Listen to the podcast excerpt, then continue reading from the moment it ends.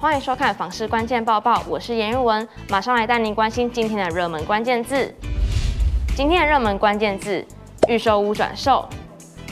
在政府陆续推出打炒房政策之后，预售屋的买气明显降温，一起来关心最新概况。根据内政部的实价登录资料，观察今年预售屋揭露件数的变化。三月时还有九千八百五十七件，但从四月、五月开始，预售屋揭露件数大幅下降。从四月的七千五百九十七件，月减百分之二十二，再到五月只剩下五千五百九十一件，比去年第四季单月平均一点二万件直接砍半。这些都能明显感受到房市受到疫情、升息还有打炒房的影响，预售屋交易量每况愈下。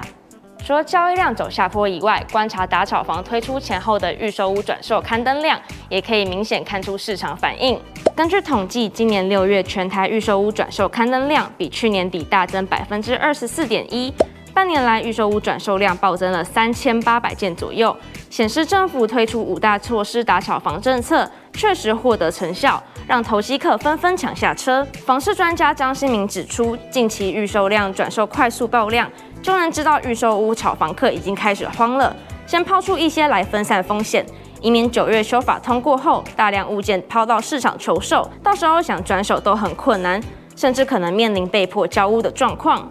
建议想买房的民众可以等到预售屋禁止换约修法通过后，到时候势必会有更大的砍价空间。今天的精选新闻，先来看房地合一税对打炒房的影响。房地合一税二点零上路已经满一周年了，不过根据内政部数字统计，比较上路前后一年的买卖移转栋数，除了台北市减少了百分之十点九，有突破二位数以外，其他五都减少量都不多，南台湾甚至不受影响。台南市只减少了百分之零点七，高雄市只减少了百分之零点一，交易量没有出现明显减少，这让房地合一税二点零被质疑是否是抑制市场交易效果有限。房地产学者张金鶚表示，房地合一税主要是针对短期交易增加税负，成交量缩有限，是没有办法看出短期交易数量的变化，所以更没有办法判断这项税制改革的影响。至于该如何增强打炒房的效果，张金鶚则认为最关键的还是内政部所提的平均地权条例修法草案，包含限制换约转售、禁止炒作行为、解约应申报登录、管制司法人购屋以及检举奖金机制。接下来，台南出现疑似炒房的案例，一起来关心最新进度。南台湾房价快速飙涨，日前就传出台南的平实营区有新建案，每坪开价突破六字头，引起消保官的关注。不过经过稽查后，台南市地政局长陈淑梅表示，该案目前还没有对外销售，现场也没有相关销售文件，更没有发生哄抬炒作或红单转让的违规情况。代销业者也表示，六字头房价纯属开价，非真正的销售价格。陈淑梅也呼吁，目前销售预售屋于签订买卖契约书三十天内就必须申报实价登录，民众可以到内政部网站查询附近的买卖实例，作为买卖参考。本案目前没有实价登录资料，切勿受开价或报道影响交易判断。最后来分享一则卖房圆梦的故事：台湾常青树 YouTuber 蔡阿嘎日前宣布卖掉北投的房子。除了还债、筹资金、付工作室房租，还有员工薪水以外，